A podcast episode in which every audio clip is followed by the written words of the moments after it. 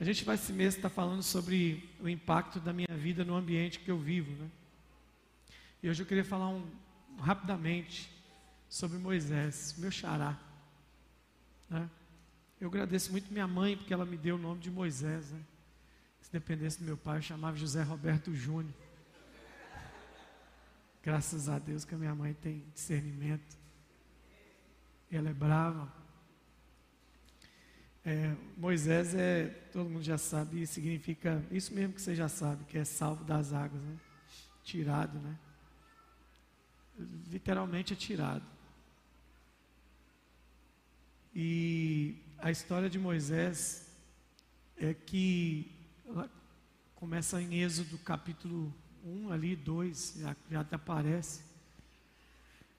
E, e Moisés é tirado, é salvo, né? Mas você vai ver que o estigma do nome de Moisés, o peso profético do nome de Moisés, não foi só no momento em que a filha de Faraó encontrou ele no Nilo e o tomou para ser seu filho adotivo, né? Ele ainda ficou um tempo com Joquebede, né? Ele foi criado com Joquebede e depois que ele desmamou, a Joquebede entregou ele para a filha de Faraó. Tem gente que fala que os meninos naquela época desmamavam com três anos, cinco anos. Tem uns exagerados que falam que o menino desmamava com sete. Imagina um menino de sete anos mamando. Né? Mama em pé, né? Mama em pé. Eu não sei. Eu mamei muito, mas não mamei esse tanto, não. Né? E ele foi entregue lá na corte de Faraó para ser cuidado, então, para ser o filho, o filho da filha de Faraó. Moisés foi, foi para lá para ser um dos príncipes do Egito, por isso por isso o nome do desenho, Príncipe do Egito. Né? De alguma criança me perguntou por que, que o nome do desenho da Disney é Príncipe do Egito, é um dos melhores desenhos que a Disney fez. É porque Moisés era filho de Faraó, e todo filho de Faraó era príncipe. E a Joquebede cuidou tão bem dele que a primeira experiência com Deus que Moisés teve, ele Deus teve que usar os ensinamentos que Joquebede deu a ele. Certo? Até a musiquinha do momento, né? O Joquebede, Moisés não vai morrer. Eu posso ouvir o choro do bebê. Não ouviram essa, não? Não? Não é possível. Música de roda pentecostal. Você subir para o monte hoje, Valadares, você só vai escutar. Hoje eu quero de Moisés não vai morrer. Eu posso ouvir o choro do bebê. Você imagina eu viajando mil quilômetros para Santos, tendo que escutar pelo menos durante 200 quilômetros a Giovanni e Azaf cantando isso. Fazendo coreografia. Depois ela vai fazer para vocês aí. É? Você vai fazer? Então vem cá fazer então.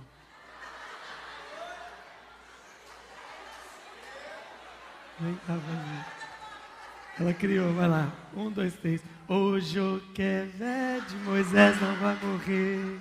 Eu posso ouvir o choro do bebê.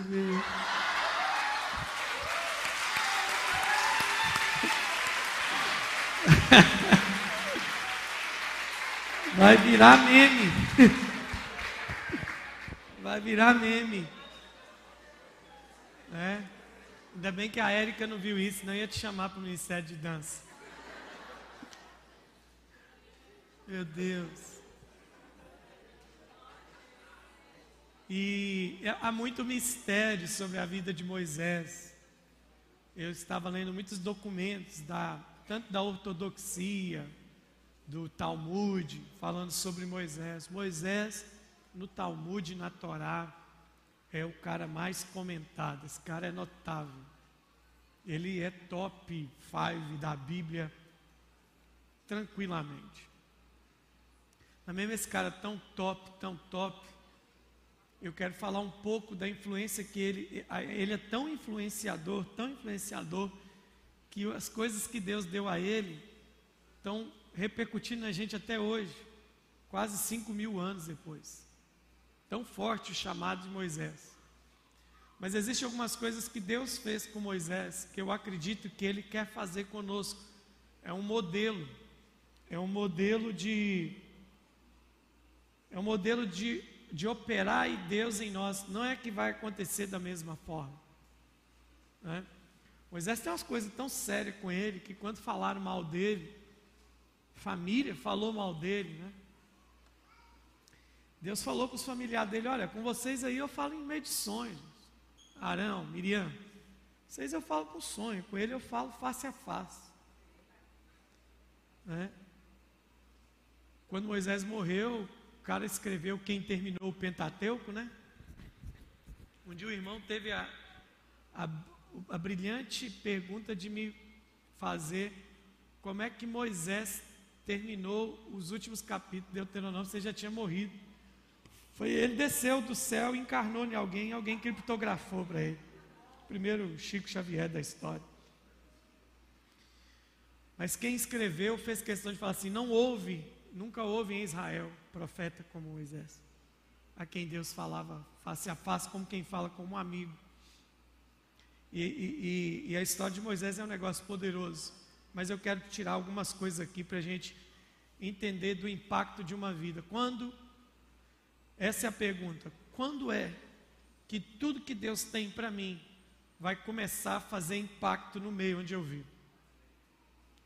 Porque se você perguntar para pastores, para líderes de Deus, estou falando líderes de Deus, homens de Deus, homens de Deus de verdade, porque tem um monte de homem de Deus fake news por aí.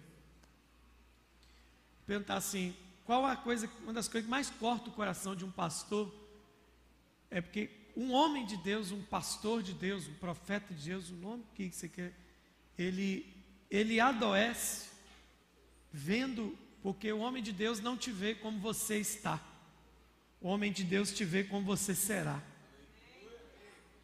E essa é a grande luta, porque o comportamento do homem de Deus com você não é em cima do que ele está vendo, é em cima do que ele já viu. Por isso que às vezes o nosso relacionamento com o homem de Deus é conflituoso, porque nesse conflito eu quero, eu quero continuar sendo o que eu sou, mas o homem de Deus quer te projetar para aquilo que ele viu. Lembra de Jesus? Ele chama Pedro e fala assim: Olha, eu te farei pescador de homem. Jesus, no encontro com Pedro, já tinha visto ele em Atos capítulo 2. Porque Jesus não é cronológico, ele é quântico. E muitos homens de Deus às vezes andam nesse lance quântico, porque ele começa a te tratar como ele te viu e não como você está se vendo. É? Olha como é que Jesus era, homem de Deus. Jesus era homem de Deus. É terrível homem de Deus. Jesus chega no tanque de Betesda e fala o quê? Para o paralítico: Quer andar? Ele pergunta: Está tudo bem? Quer uma carona no tanque? Quer andar? Por que, que Jesus pergunta isso? Porque Jesus já tinha visto ele andando. Lembra de Lázaro? Lázaro é o milagre mais misterioso. Lázaro não está morto, mas dorme. Eu vou lá, é esquisito aquele negócio. Que ele já tinha visto. Então, assim, o, o, o homem, é, é, quando o homem de Deus, os homens de Deus na terra, eles têm conflito com você, é porque geralmente ele já viu ele já viu o que você pode se tornar. Então entre os conflitos, porque você quer ficar amarrado na corda do que você é. Né? E aí é difícil. Eu andei, eu andei e ando com homens de Deus. Até hoje eu fico perguntando: o que, que, que, você está vendo em mim? Eu não vejo isso. Não, não sei o que, que meu pai viu em mim, não sei o que, que o apóstolo Doriel viu em mim, não sei o que o apóstolo Jair, o bispo Alarone veem, mas eu, eu sigo o comando. Eu sigo o comando. Entende?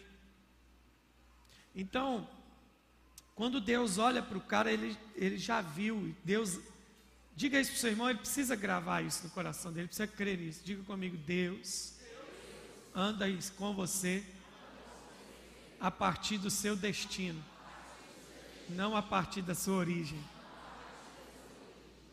Porque se Deus andar com você a partir da sua origem, nós estamos ferrados. Porque nossa origem é Adão.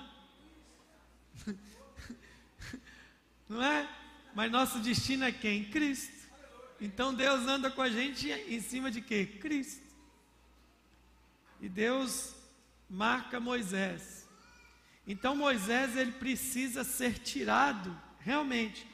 Primeiro ele é tirado das águas, né? Ele é tirado do, das águas é modo de, de dizer, né? Ele é tirado dos arbustos lá, que estavam no junco, né? Depois Moisés é tirado do Egito. Moisés é tirado do Egito. Um dia eu vi um pastor pregando, eu achei fantástico. Eu confesso para vocês que eu dei glória a Deus na mensagem, mas hoje eu me arrependo. É, porque quando a ignorância vai embora, você é liberto, né? Você é liberto quando acontece o quê? Quando você conhece a verdade. E ele falava assim: Aquela frase bonita, não sei quem inventou, tem gente que tem umas frases bonitas, né? Os três, três, três etapas da vida de Moisés. Moisés, 40 anos no Egito, 40 anos em Midian e 40 anos no deserto, andando com o povo de Deus, né? 40 anos achando que era alguém, 40 anos pensando que não era ninguém, e 40 anos descobrindo que Deus era tudo. Olha que coisa bonita. Tem que pensar para falar uns negócios desses, né? É verdade isso, eu acredito nisso. 40 anos ele achando que era alguma coisa, 40 anos pensando que não era nada, e 40 anos descobrindo que Deus era tudo. Mas aí, nessa mensagem, o pastor diz assim: porque há um propósito em todo lugar que Deus te planta. Eu falei, é verdade, é verdade. Todo há um propósito lugar que Deus te planta.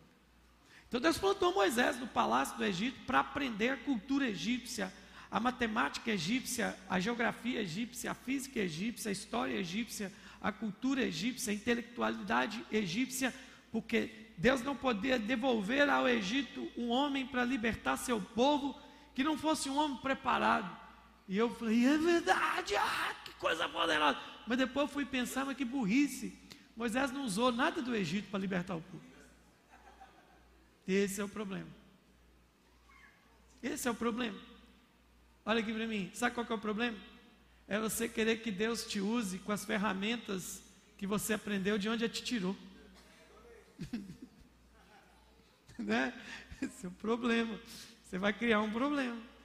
Você querer vir para o reino com um monte de. Isso está acontecendo, então cuidado, hein? Então cuidado. E assim, na verdade, Midian foi uma desintoxicação do Egito. 40 anos. Para cada ano que ele passou no Egito, Deus desintoxicou ele 40 anos em Midian. Imagina o cara que tinha empregada servindo ele, tinha mulher para abanar ele. Tá calor, seu Moisés? Tá, abana mais forte. Aí lá em Midian ele tem que abanar as ovelhas. É ele que abana as ovelhas. Né? No Egito ele tinha mulher para dar banho nele, banho de, de sais, banho de hidratante. E agora lá em Midian tem que limpar cocô de rebanho. Uma coisa maravilhosa. Deus é bom demais. Né? Deus é bom demais. Então Deus tira Moisés da água, depois Deus tira Moisés do Egito. Mas agora Deus quer dar um start com esse cara.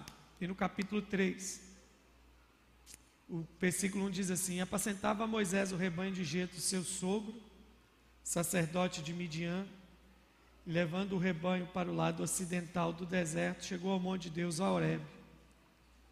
E apareceu o Senhor numa chama de fogo no meio da sarça. Moisés olhou, e eis que a sarça ardia no fogo e a sarça não se consumia. E disse consigo mesmo: Irei para lá e verei essa grande maravilha porque a sassa não se consumia ou não se queima. Aí no, no nosso computador tem a ARC, ARC, se puder colocar aqui, tem um verbo na ARC que é curiosíssimo para a interpretação desse texto. Está aqui atrás de mim, no versículo 3. Você pode ler o versículo 3 na ARC aqui para mim, aqui atrás? 1, 2, 3, vai. Não foi. ARC, muda a versão. Estou esperando. Ah, agora vamos lá, 1, 2, 3, vai.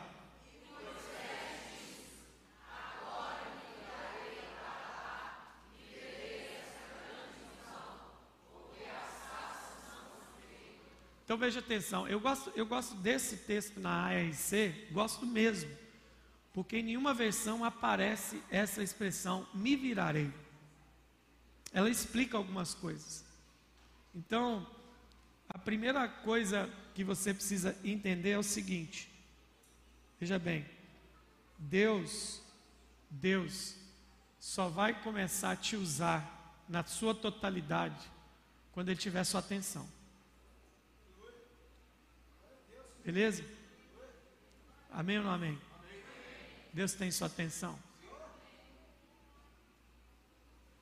Sabe por que às vezes Deus não usa a gente na nossa totalidade? Porque a gente está distraído demais com os nossos cuidados de cotidiano. Deus não tem a gente. Eu tenho ao Senhor? Eu tenho. Deus não me tem. É fácil se distrair. Moisés estava 40 anos envolvido Vamos dizer assim, que de imediato ele arrumou um emprego. Mas já estava um bom tempo aprendendo a lidar com o rebanho.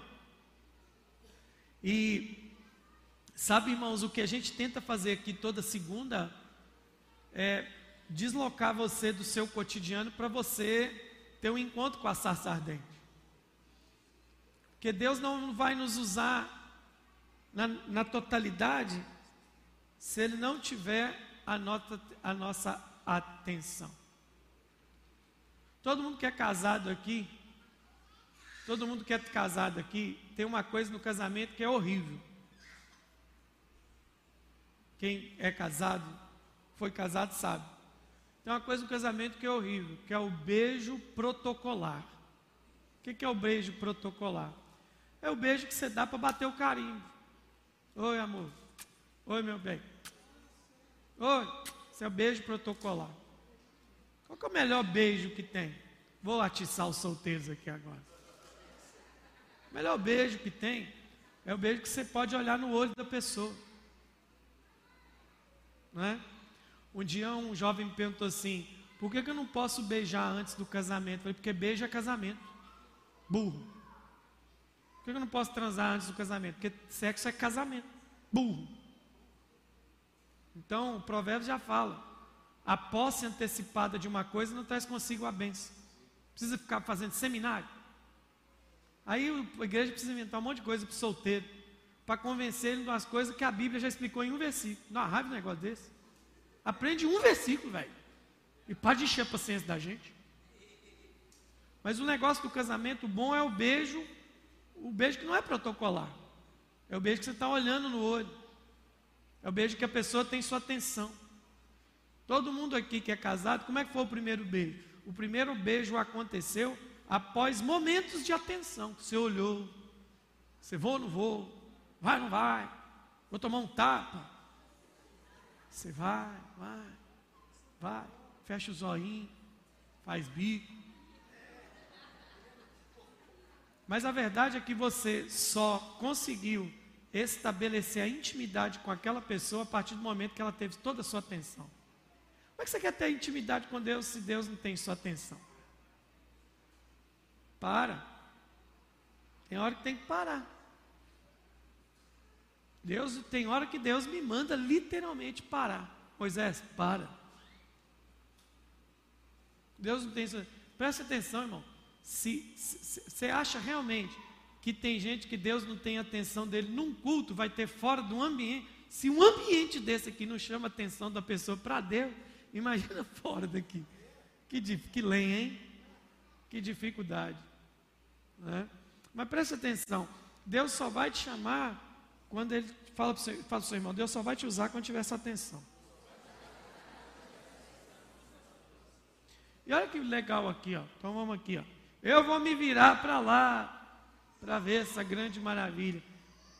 Então, há uma interrupção do cotidiano, há uma interrupção do há uma interrupção do normal para o extraordinário. Onde é que a minha vida vai ter impacto no meio onde eu vivo? Quando eu interromper interromper aqui o meu cotidiano para receber de Deus o que Ele vai me dar para aplicar nisso aqui.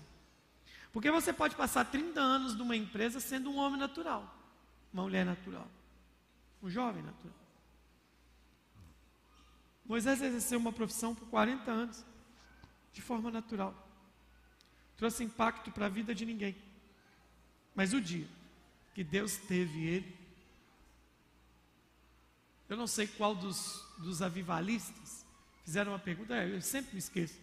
Pergunta assim: qual homem que Deus vai usar para o avivamento? Qual homem, qual mulher Deus vai usar para o avivamento? E ele respondeu assim: todo homem e toda mulher que Deus o pode ter por completo. Deus vai usar ele para o avivamento. E aí, para a gente não ficar com muita conversinha, é, a gente precisa entender algumas coisas aqui. Existem algumas coisas que Deus vai tratar com esse homem. A gente vai voltar aqui. A gente vai voltar aqui no capítulo 3. Uma outra hora. Mas é isso que você precisa entender. Diga comigo. Quando Deus tem a minha atenção, algo extraordinário vai começar. E outra coisa, saia saia do normal para o sobrenatural. O que, que nós vamos fazer sábado? Nós vamos sair do normal. Você vai ver o que, que Deus vai fazer. Já estou até vendo, vou morrer de rir. Vai ter casa que você vai bater no portão, vai sair um endemoniado doido querendo te enforcar lá de dentro. Vai gritar para você: Ah, o que, você vai fazer aqui? Igual o gadareno. Se não tiver porco, manda entrar no gato, no cachorro. No gato manda não, gato arranha a gente. Vê? Manda o demônio entrar no gato, não. Gato arranha a gente. E se tiver cachorro, for cachorro bravo, também não manda não. Entendeu? Mas se for pincher, pode mandar entrar. Pincher é chumirim. Mas se você se dispor a sair do natural para o extraordinário, você vai ver o que, vai acontecer. Lembra de Jesus capítulo 4 de Marcos? Lembra de Jesus capítulo 4 de Marcos? Ensinou, ensinou, ensinou os discípulos. Ali é logo depois do sermão da montanha. Chamou os discípulos assim: vamos para o outro lado. O que, que Jesus está dizendo? Vamos sair do evangelho teórico e agora vamos para o evangelho prático. Igreja que não pega o barco e atravessa uma tempestade para ir para o evangelho prático, não vai ver o que Deus quer fazer. Então Moisés precisou entender isso. Sai do cotidiano, porque agora eu quero te usar. Ah, então toque no seu irmão e diz assim: ó, Deus vai te tirar da zona de conforto. Diga para ele, isso é uma bênção para você. Mas antes de Deus nos levar até lá, nós precisamos resolver duas coisas aqui hoje, só duas de leve, tá? Vou pegar leve com vocês hoje, que o pastor Caleb está ali. Porque ele falou que ia vir, não vou poder bater igual ia bater. Está ali o pastor Caleb. Um dos nomes mais bonitos de igreja é o pastor Caleb, família de Cristo, só você ver. De onde você é? Não tem erro, irmão. Família de Cristo. Chega a ser metido um negócio desse. Nós não, nós somos ralé mesmo. De onde você é? Casa da bênção. É, parece casa da ração, casa dos parafusos. Nós somos casa da bênção. Mas nós somos casa. Não é verdade? Olha que nome de igreja, família de Cristo. É um negócio chique. Tem, Deus, tem gente que Deus chama para ser chique. Tem gente que Deus chama para ser isso aqui. Mas vamos lá. Aí Moisés ouve tudo de Deus, mas eles não vão crer. Eles não vão crer. Que, que é isso, sua mão? Uma serpente. Pum! Uma, uma vara, pum, virou serpente. E ele fugia daquele negócio. Ou oh, pega ela pela cauda. Aí também um dia eu dei glória a Deus, porque o pastor pregou um trem lá. Eu acho que esse pastor pregou sem assistir Animal Planet. Ele falou assim: que coisa extraordinária. Nunca se pega cobra pelo rabo. Porque cobra você tem que pegar pela cabeça. Aí você vai assistir Animal Plano, todo domador de serpente pega ela por onde? Por que, que pega pelo rabo? Para ela não voltar e picar ele, para ele ter o domínio dos movimentos dela. Né? Eu, eu também me arrependi desse glória que eu dei. Mas assim, é engraçado, falou assim, pega ela pela cauda. O engraçado é que Moisés se assusta naquilo que que o instrumento de trabalho dele transforma. Então, vamos tentar contextualizar profeticamente isso aqui. Primeiro tratamento de Deus que você precisa entender para ele te usar poderosamente como um, uma influência poderosa do sobrenatural. Primeira coisa que você precisa entender: você precisa ter um encontro com a realidade daquilo que você carrega na mão. Moisés toma um susto, que ele vê de repente aquele cajado que ele carregou durante anos virar uma serpente. Ou seja, aquilo que está na minha mão só serve para injetar veneno. Não é? Se aquilo que eu carrego na mão só serve para envenenar as pessoas, para que, como é que Deus vai usar isso? Aquilo tem que ser, aquilo, aquilo tem que ser cajado, não serpente. Pega no rabo, domina esse negócio que transformou em cajado de novo. Não é? A gente tem que ter essas noções, mas isso a gente vai mais fundo uma outra hora ao segundo mexe comigo. Deus falou: se eles não crerem nisso aí, eles vão crer nisso aqui que eu vou te mostrar agora. Mete a mão no peito aí, Moisés. Tira a mão para fora. Está aí no texto, põe aí para nós. Quatro. Quatro.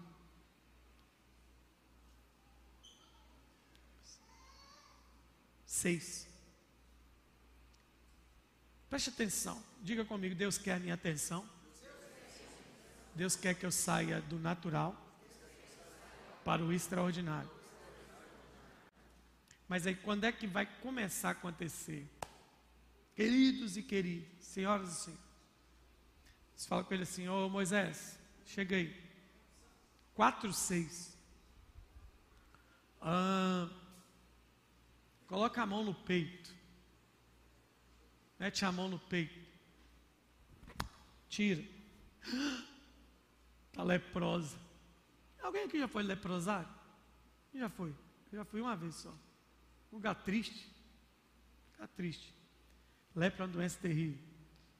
Ah, a mão está leprosa. Aí Deus falou assim: agora faz o caminho inverso. Mete a mão de novo. Agora tira a mão. Está limpa, como de uma criança.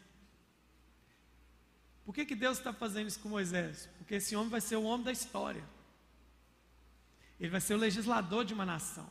Ele vai ser o líder que Deus plantou. Ele vai ser o homem do sobrenatural.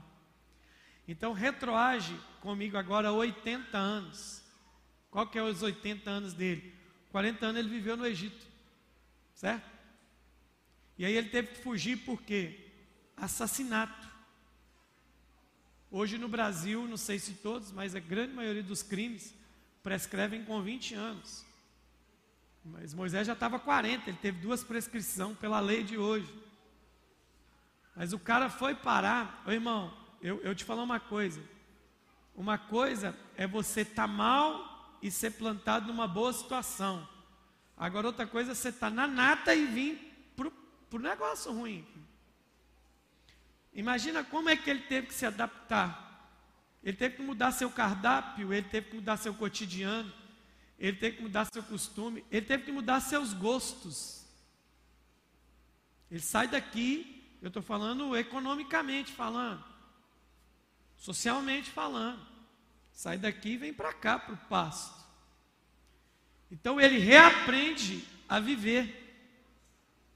Ele reaprende, ele se adapta. Mas agora só o Deus, que é o Deus Todo-Poderoso, sabe como é que ele vai enviar esse homem. E o que, é que o Espírito de Deus tem falado ao meu coração para esse tempo?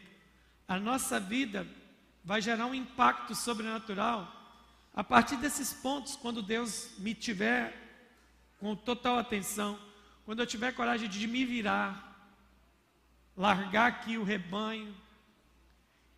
Mas Deus vai me usar quando ele completar esse processo na minha vida de quê? Moisés, deixa eu te mostrar um negócio. Coloca a mão no seu peito aí. E aí a mão está toda leprosa. De onde vem essa lepra? Vem do coração. Essa lepra vem do coração. E se a gente entende biblicamente que coração é motivação e mão é serviço, quando a motivação está leprosa, ela contamina o serviço. Deus está dizendo para ele: Eu não posso levar um homem para servir com o coração cheio de lepra. Porque essa lepra está contaminando o seu serviço. Essa lepra está sujando as suas mãos. Então, queridão, antes de te levar, deixa eu fazer, eu te mostrar um negócio. O que está aí dentro de você? De onde veio isso? Veio daí de dentro. Essa é a minha preocupação. Porque nós não podemos ter uma igreja de mão boa, coração leproso. Qual é a principal característica da lepra? Qual que é? Perda da sensibilidade. Leproso, a orelha dele cai no sente, dente cai no sente, dedo cai no sente. O coração de Moisés já estava insensível. O que, que eu clamo para os insensíveis? Quando o coração dele deixa de ser insensível? Numa experiência com a sarça. Só uma experiência sobrenatural pode retomar uma pessoa diante de Deus. Nós precisamos chegar, irmãos, esse sábado. Nós precisamos chegar pós semana na, na célula, de joelho no chão, com lágrimas nos olhos, e dizer: Deus, Hoje alguém tem que ter uma experiência com a sarça. Porque a experiência na sarça expõe as lepras interiores que a gente tem. Expõe a lepra interior que a gente tem. Vocês estão me compreendendo? E aí Deus, agora ele fala assim: entendeu? Entendi. Então agora devolve a mão para o peito. E quando ele devolve a mão para o peito, não é recolocando a lepra, é Deus dizendo e ensinando: um coração puro pode purificar qualquer serviço agora. Um coração impuro contamina o serviço, mas um coração limpo purifica o serviço. Nós não podemos servir insensíveis. Nós não podemos fazer algo extraordinário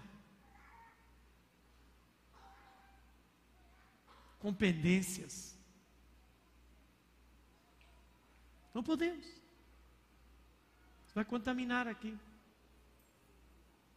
Lembra do Jeú falando para Abinadab?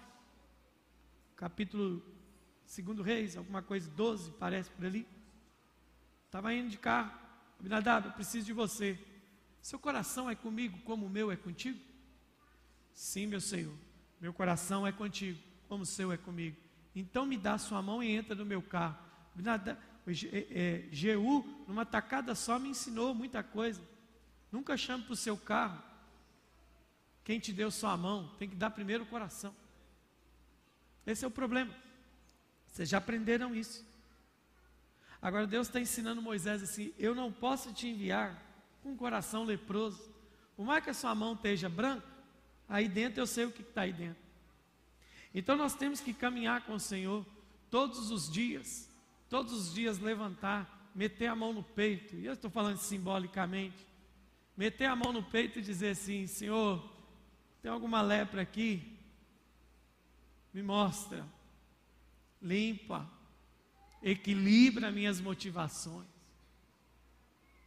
Porque um coração leproso resultará numa mão leprosa uma motivação errada, resultará num serviço contaminado. E não é assim que o Senhor quer a sua igreja, não é assim que o Senhor nos quer, não é assim que o Senhor nos deseja. Lembra dos filhos de Arão o Nadab e o Abiú, vão queimar uma parada estranha. A Bíblia diz que o fogo do Senhor saiu e os consumiu vivos. Eu fico pensando nessa morte misteriosa. Porque os caras estavam com isso aqui contaminado. Satanás nos contamina num piscar de olhos a nossa motivação. Eu estou assistindo algumas coisas às vezes, e eu fico muito temeroso pelo amanhã da igreja num contexto geral. Porque é a igreja muito da mão, sem examinar, sem o exame do coração. É uma igreja que está oferecendo um serviço leproso porque seu coração está leproso, insensível. E eu não estou falando de insensibilidade de chorar, de ouvir uma música e derramar uma lágrima.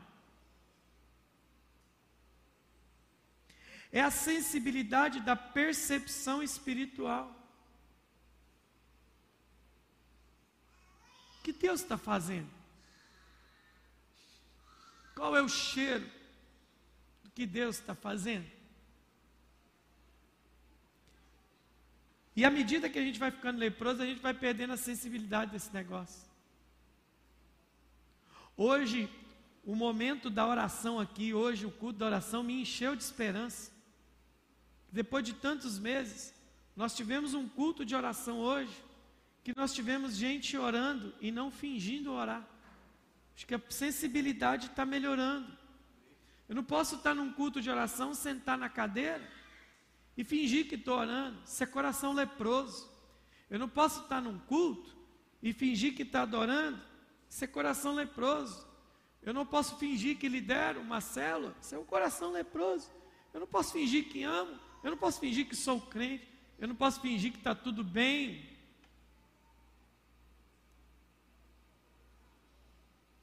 E perder a sensibilidade das coisas. Também não posso ser pessimista.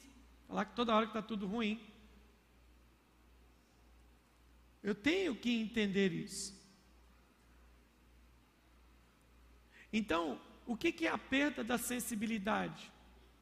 O que, que Deus, para a gente orar aqui nessa noite, o que, que Deus está falando com Moisés? Moisés, para fazer algo relevante para mim, eu estou te devolvendo a sensibilidade.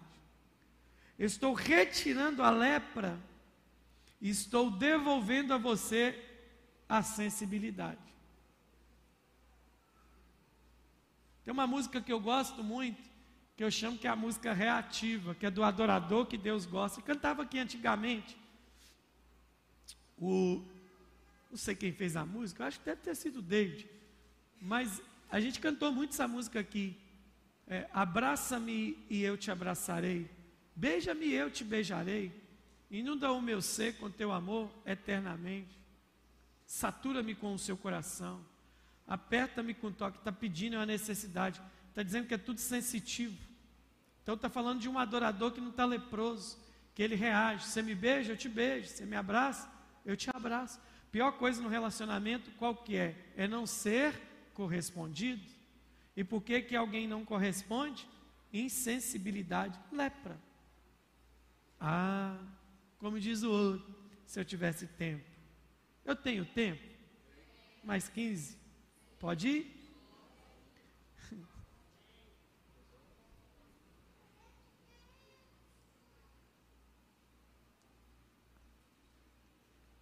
Alguém me tocou. Como? A multidão te apertando. Você não está entendendo. Alguém me tocou. Como é que no meio de uma multidão ele percebe que alguém o toca? Porque Jesus nunca serviu o Pai com coração leproso, ele nunca foi indiferente. Eu não quero falar da perspectiva da mulher, a gente só prega da mulher nesse texto. Quero que você abra os olhos para Jesus. No meio daquela confusão toda, ele está dizendo: Alguém me tocou. Você entende que Jesus está sempre aberto ao toque?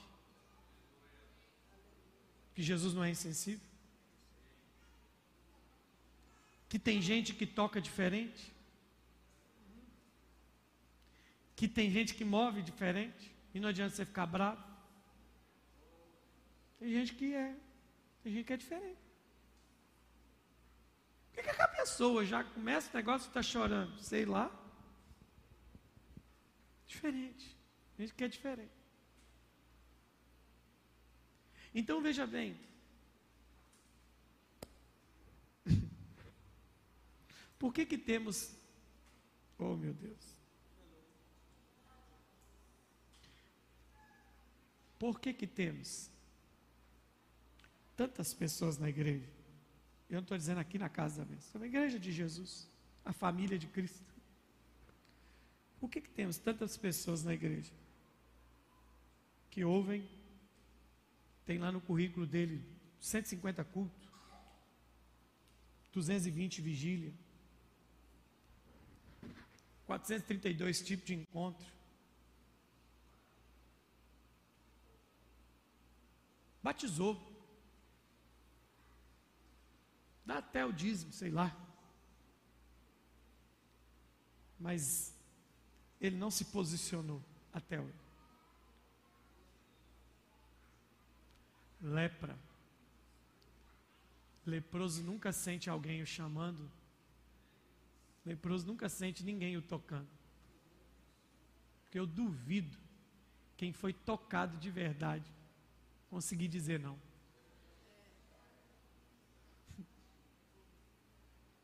Não tem jeito.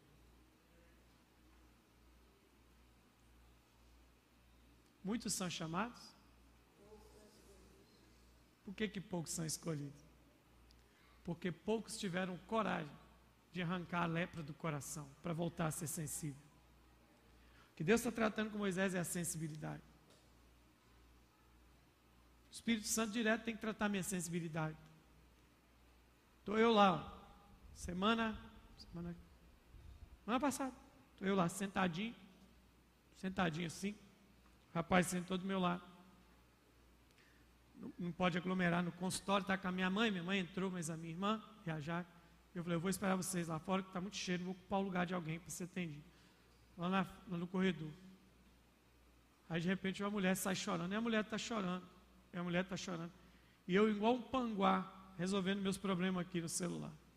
De repente, eu literalmente escuto, ei, psiu, oh, você não está percebendo o que está acontecendo em sua volta, não? Eu parei, tomei um susto quando eu olhei a mulher chorando.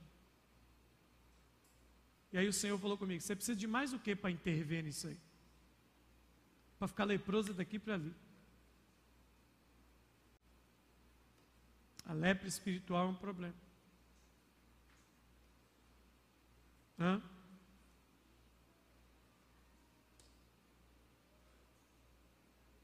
Estava tendo briga na vizinhança uma vez. Na minha casa, a janela dava para ver. A, e a briga estava muito feia.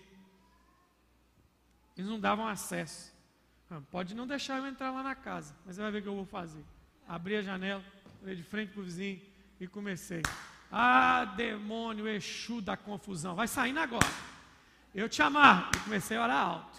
Espírito de violência, espírito de espancamento, vai saindo agora, vai saindo agora, vai saindo agora. Em nome de Jesus, dei aquele grito. Eu não sei se parou por autoridade espiritual ou por susto, mas parou. Não posso ser insensível. Eu não posso ser insensível.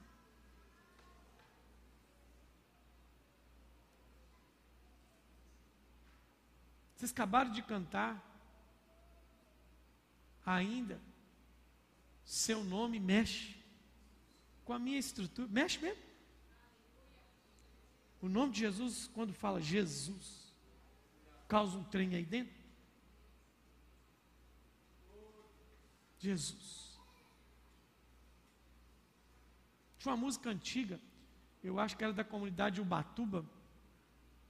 Eu não sei se é da, da não sei, não sei, não sei de quem que é. Eu sei que os caras cantavam assim, ó, só de ouvir sua voz e sentir teu calor, só de pronunciar o seu nome, os meus medos se vão, minha dor, meu sofrer. É maravilhoso. Quantas vezes a gente cantou isso orando de madrugada? Só de ouvir tua voz e sentir teu amor, só de pronunciar o teu nome, os meus medos se vão, minha dor, meu sofrer. Chorava, pois de paz tu inundas meu ser. Jesus, que doce nome, doce, doce. A lepra cria um bloqueio.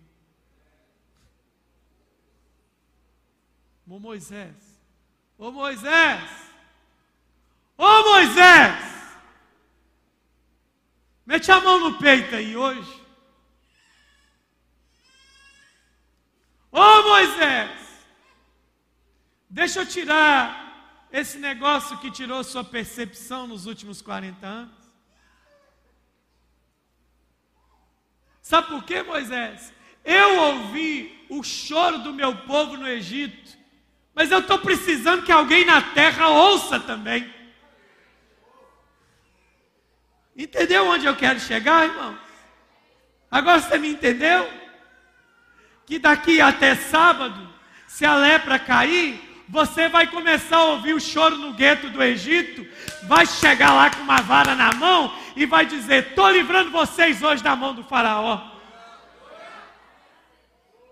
Sem sensibilidade ele não faz isso. Sem sensibilidade ele não faz isso.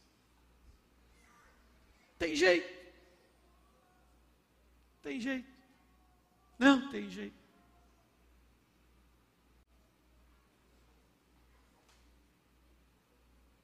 Eu tive que ir essa semana mais do que o natural, mais do que o ministério de visitação aos hospitais.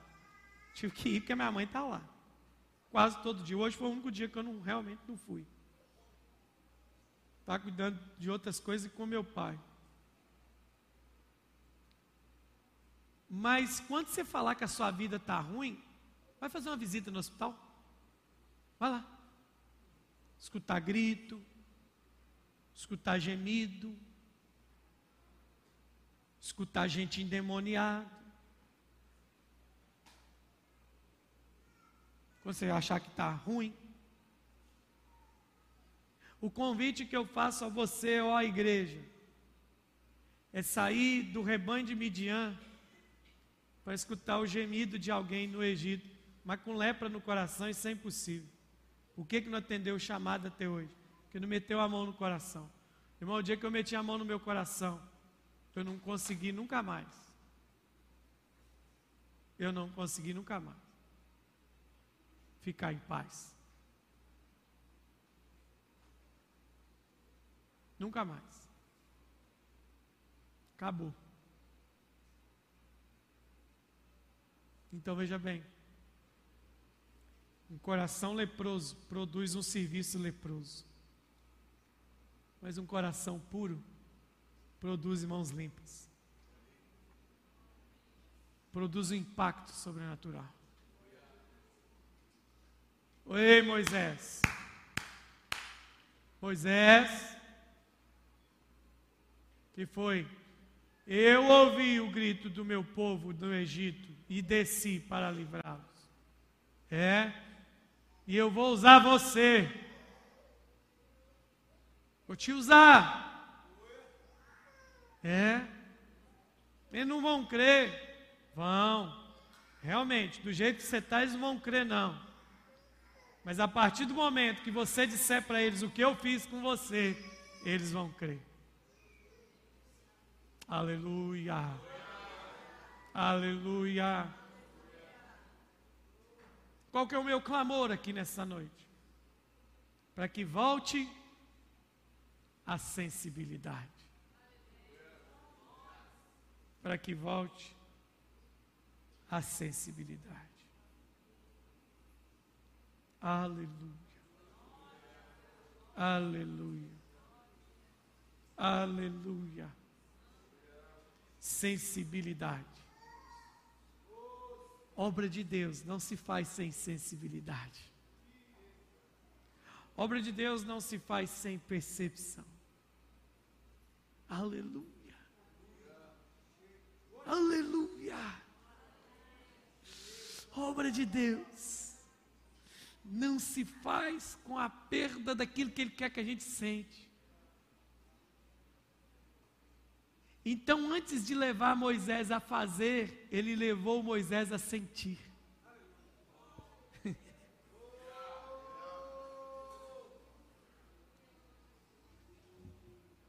Olha, sinta, escute o Espírito Santo restaurando a sensibilidade. Aleluia. Aleluia. Se prepare.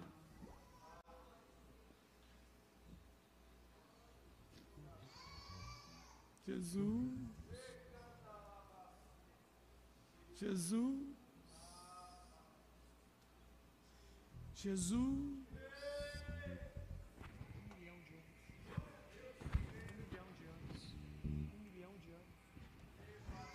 Aleluia.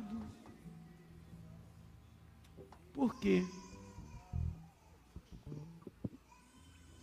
Por quê? Deus vai te levar a sentir. Deus vai te levar a sentir novamente. Precisa sentir. Queimar. Quando queima, a dúvida vai embora. Quando queima, o temor vai embora. Quando queima, não fica dúvida de pé.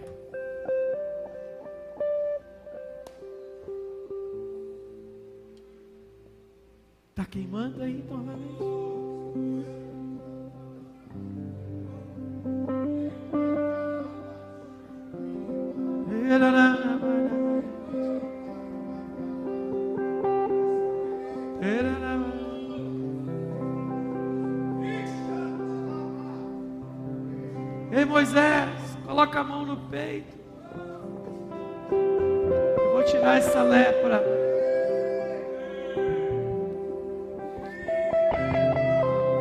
Partir de hoje você não vai ser mais insensível ao que eu estou fazendo e ao que os outros estão sentindo.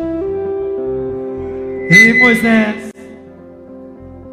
ei Moisés, eu vou tirar essa lepra daí vou te fazer sentir. Eu vou te fazer ouvir o que eu estou ouvindo.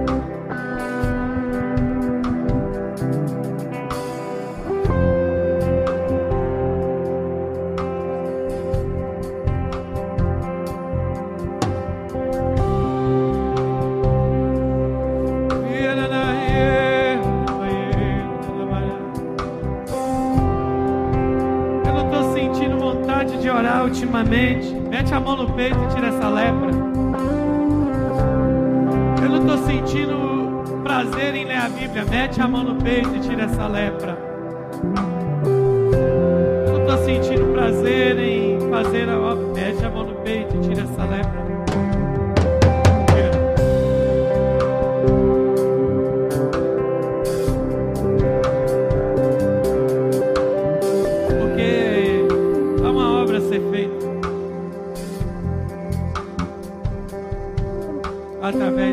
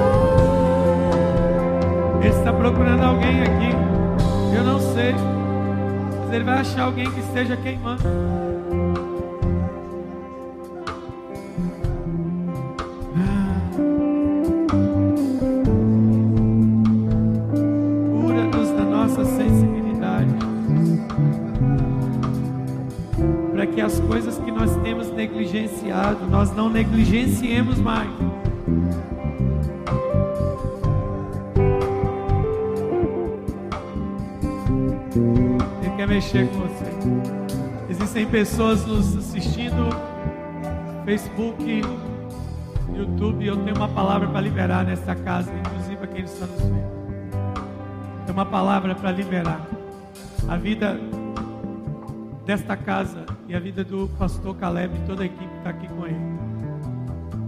Tem algo que Deus quer fazer. Ele já começou a fazer.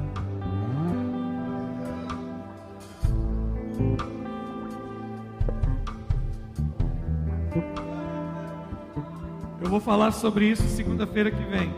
Eu vou adiantar a palavra. Eu recebi uma palavra hoje, profética, muito sério. Muito sério. Escute isso, Igor. Olha o que Deus está falando. Escute isso, meu Deus. Pessoa que não é daqui. Eu libero essa palavra sobre a igreja família de Cristo também. A autoridade que você foi, a autoridade que você libera. Vou fazer uma pergunta para os irmãos aqui. Quantos realmente aqui estão dispostos a fazer uma obra relevante para Deus nessa cidade? Eu vou falar muito sério aqui hoje. Isso é muito sério. Escuta isso. O senhor não é daqui. O senhor não é daqui. Não tem nada a ver com a gente. Esse irmão. Não tem nada a ver. Ele disse para mim que Deus o tomou em espírito de profecia. E olha o que ele disse, pastor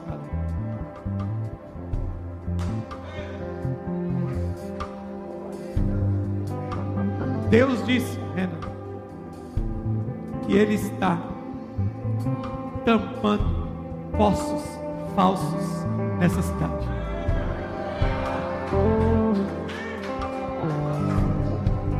Deus, Gabriel, disse hoje que Ele está tampando os poços que têm alimentado o rebanho com água contaminada. Meu Deus. E ele viu o Igor. Falou, quando Deus o toma em espírito. Você que falou do. Ele disse assim: Você até hoje reabriu os poços que seu pai cavou.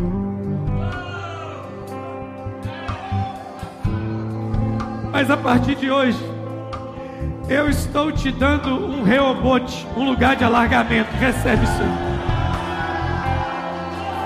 Reobote, um lugar de alargamento. Ah, quem quer fazer parte disso que Deus vai levantar? Ele disse que viu uma cidade. Ele disse que viu uma cidade vindo. Vindo. Tem mais alguém que quer fazer parte disso? Eu não sei, eis aqui a minha vida.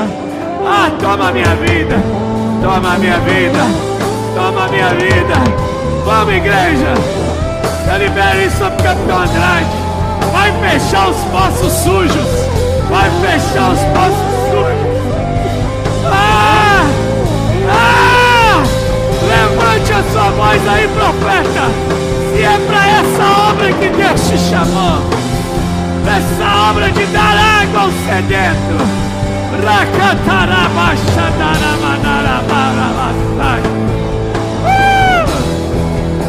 Quem tem sede vai vir. Quem tem sede vai vir. Quem tem sede vai vir. Eles tamparam os poços. Só tentaram tampar os poços. Mas Deus disse: Eu estou dando rebote. Eu estou dando rebote. Amadaka sarabasho que telemandarakatarabaná.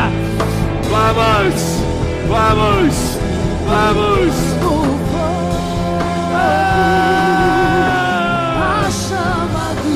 Yes,